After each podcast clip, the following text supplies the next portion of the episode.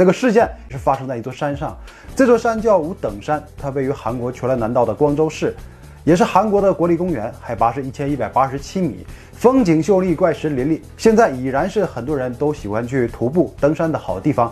然而，在上个世纪七十年代啊，这里发生过一起著名的凶案，凶手是被称为五等山泰山。或五等山秃鹰的朴星素，他在这里用铁锤结束了四人的生命。那或许啊，我们很容易通过一张照片或者是第一印象去判断一个人，但实际上这个事件其实是一个时代的悲剧。那接下来我们就把时间拉回到上世纪，在二战时的日本殖民统治时期，朝鲜半岛的北方是工业区，南方是农业区，所以一九四五年南北分治后呢，朝鲜半岛形成了。北富南穷的局面。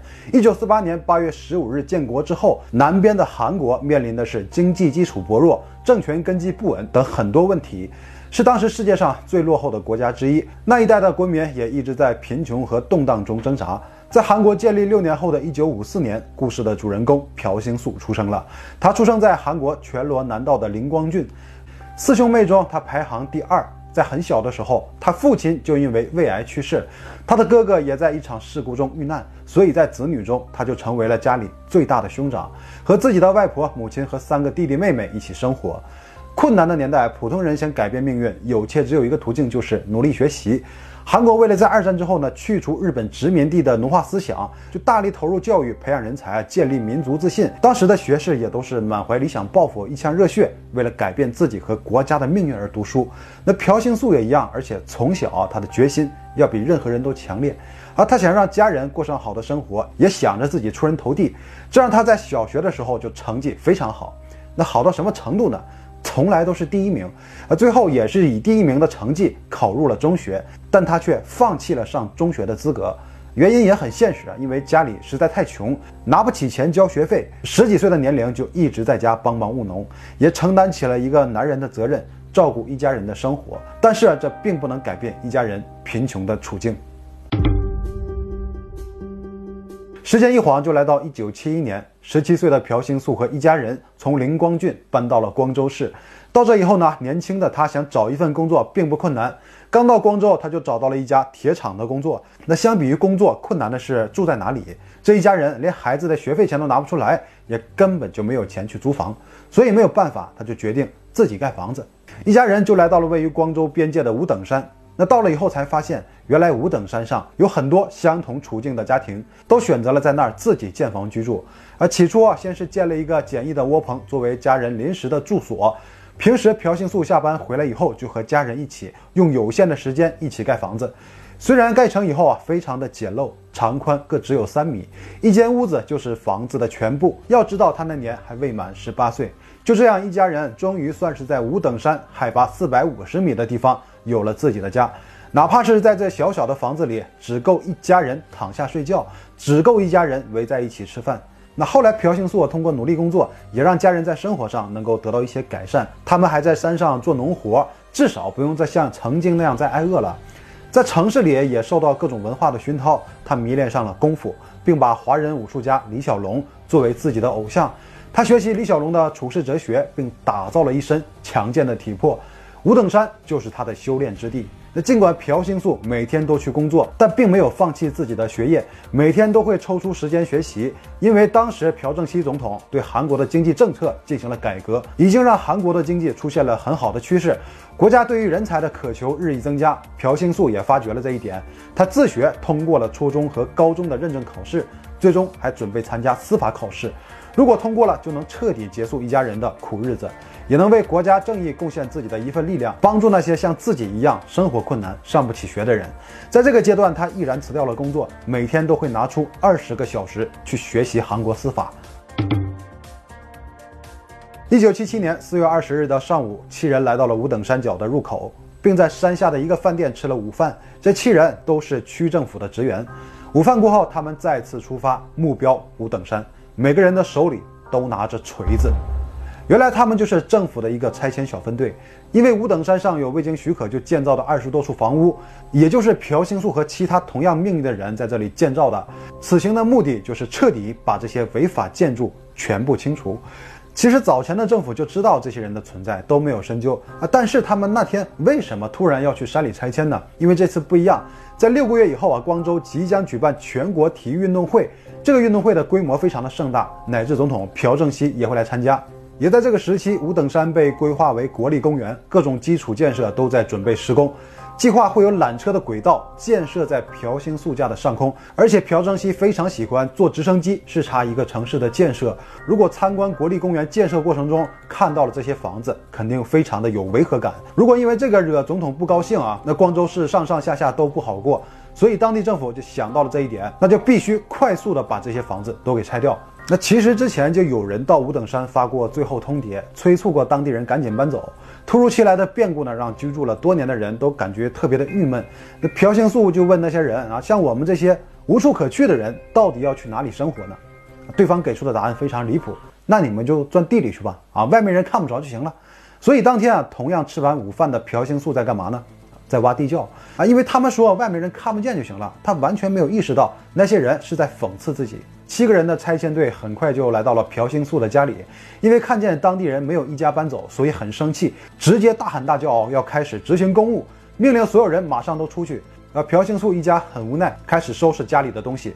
就在这时，拆迁的人中有人就喊了一声：“放火给我烧掉！”朴兴素直接就开始哀求说：“你们不要放火，因为这里对他有着特别的意义。破旧的房子不仅是一家人的避风港湾。”也是他自己追逐梦想的根基啊！看气球起不到任何效果，他就直接跑到了房顶进行抗议。双方对峙了一会儿，拆迁队对他说：“啊，不放火了，你从房顶下来吧。”那朴兴素下来之后呢，这帮人开始拿着锤子砸墙，可突然之间却窜起了火苗，因为拆迁队的目的就是要放火把这里烧掉，全都烧成灰烬之后，他们再想重新盖也就没有材料了。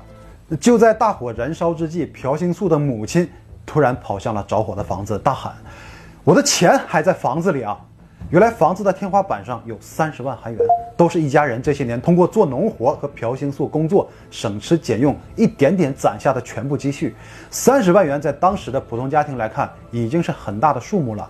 为的就是将来能在光州市内啊买上一间房子。那拆迁的人因为担心危险，就拦住他不让靠近房子，结果他的母亲就直接昏了过去。住了六年的房子在大火中被烧得一干二净，那朴兴素非常的难受，但他还是忍住了，开始安慰在废墟前大哭的弟弟妹妹，说我们不要责怪这些拆迁的人，因为他们也是受到上级的指示，他们跟我们一样都是普通百姓，这么做也是为了生存。他又一次求情，那求求你们不要再烧别人的房子，因为那里有很多生病的老人，如果再烧，他们就真的无处可去了。而没过多久，山谷的上空又升起了。滚滚的浓烟，朴兴素的内心产生了不祥的预感，就拼尽全力向着火的地方跑了过去。这个世道把我们当做猪狗不如的东西，为什么还要这么对待我们？我们难道就不是这个国家的国民吗？是谁让你们放火的？那相比于朴兴素自家房子被烧的时候，没有任何的过激行为，当他看到老人们的房子都被烧掉的时候，那种愤怒和屈辱感却让他的情绪失控。很多人都没有拦住他。愤怒中的朴兴素冲到了人群中，把拆迁队中的五人给踹倒，然后把五人的手全都给绑了起来。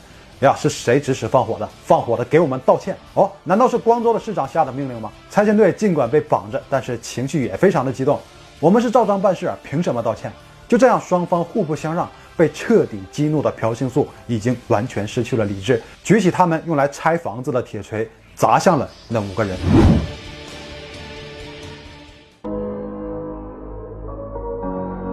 那五个人当中啊，四人当场死亡，一人严重受伤。动手之后的朴兴素非常的平静，没有选择逃跑，而是站在原处，直到警方到达现场。被他袭击的五个人呢，其实也并不是正统的公务员，都是政府雇佣的临时工。也就是说，这些人呢，也是为了生计，不得不去五等山执行自己的工作。其实，随着经济发展，拆迁这种事情在当时也算是司空见惯。但不同的是，之前从来都没有用过放火的拆迁方式。那然而，到底是为什么要纵火呢？那只能说一切都是上级的指示。具体是哪个上级呢？始终也没有定论。事件发生之后呢，啊，视听的干部们立即联系了光州当地的媒体，要求所有媒体啊，绝对不可以在新闻里写关于放火的内容。而对于这件事的新闻出版也做了干预。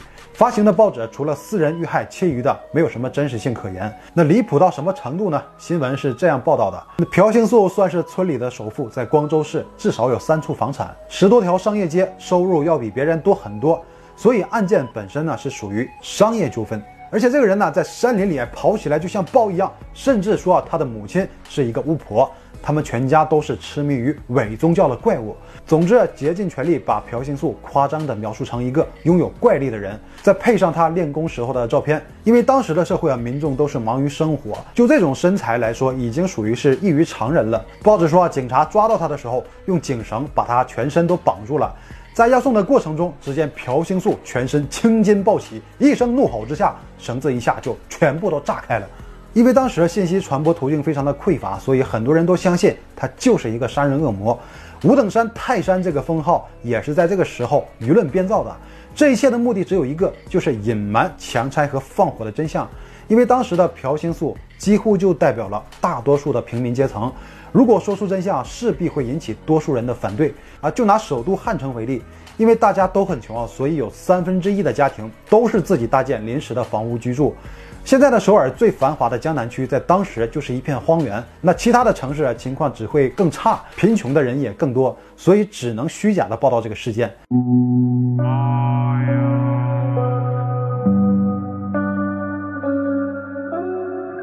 然而，城市走向现代化建设和发展这种历史进程，并没有善待那群住在窝棚里的人。随后很多年的时间，全韩刮起了不动产风暴，财阀看到了经济正在上行，以后的人们对于房产的需求一定是必然的，所以全国开始建设公寓。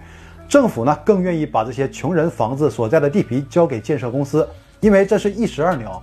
既美化了城市景观，又能建造公寓，得到了经济上的实惠。可想而知，为了追赶建设的进度，那些人就会被强制驱逐，而往往那些做拆迁工作的就是当时的黑社会。我们可以在韩国的很多影视作品中看到类似的情节，因为这些都是真实发生过的。在韩剧《请回答一九八八》中，双门洞的居民们都带着万般的不舍离开了自己居住多年的老房子。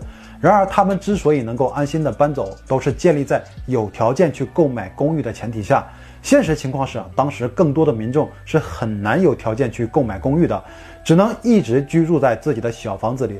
无论怎样，他们的房子都难逃被拆除的命运。尤其到了一九八八年汉城奥运会临近之际，因为城市基础的建设不规范，加上汉城啊寸土寸金，强制拆迁行动达到了顶峰。有的一整片棚户区就因为奥运火炬的传递会经过这里，可能在电视的镜头里啊，就短短十秒的时间。也还是会被政府下令马上全部拆掉，没有任何商量的余地。这种拆迁的行动，就算在汉城奥运会的十年后也是屡见不鲜。或许这也是很多城市和国家进入现代化的必经之路。所以目前的我们身处现代的城市之中，就很难撇清自己的立场去认定那些人的对与错。但是野蛮的摧毁别人的家园，毋庸置疑是错误的。在这一个进程当中啊，太多人承担了不可承受之痛。所以我们要说。朴兴素事件是在那一个时期特有的悲剧，也是韩国铸就汉江奇迹，但也使贫富差距变大的一个节点。当年案发之后呢，朴兴素承认了自己的罪行。